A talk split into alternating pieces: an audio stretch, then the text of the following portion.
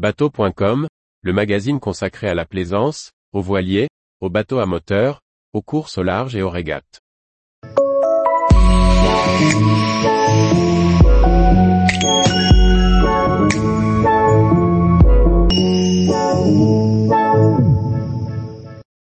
Un tricot vert et deux bassis rouges, quel rapport avec les bateaux? Navigatrice au long cours, amatrice de grands voyages. Lorsqu'on débute la navigation, il y a beaucoup d'informations à retenir. Les moyens mnémotechniques sont alors d'une grande aide pour mémoriser certains éléments cruciaux comme la signification du balisage des chenaux. Rouge, vert, cône, ou cylindre, pas toujours évident de s'y retrouver dans les balises quand on commence à naviguer.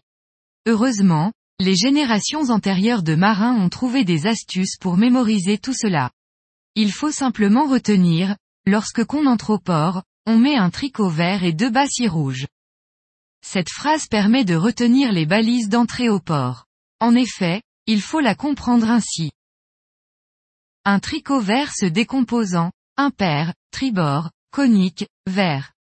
Cela veut donc dire que la balise tribord est conique, de couleur verte et porte les nombres impairs. Deux bassis rouges signifient, pair, bâbord, cylindrique, rouge. Ainsi, on comprend que la balise bâbord est cylindrique, de couleur rouge et porte les nombres pairs.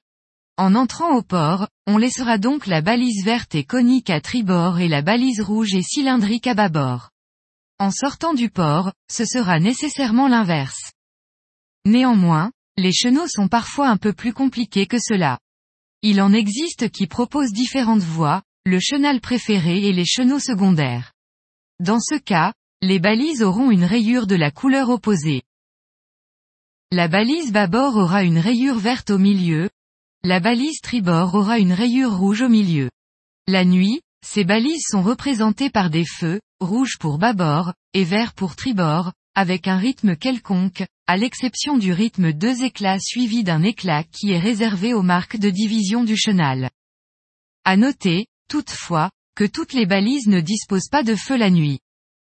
Hélas, ce système ne fonctionne pas dans le monde entier, il couvre la zone A qui regroupe l'Europe, l'Afrique et tout ce qui n'est pas en zone B par contre, dans la zone B, qui recouvre les Amériques, le Pacifique, le Japon, la Corée, les Philippines, les départements français des Antilles, de la Guyane et de Saint-Pierre-et-Miquelon, le balisage est sensiblement différent.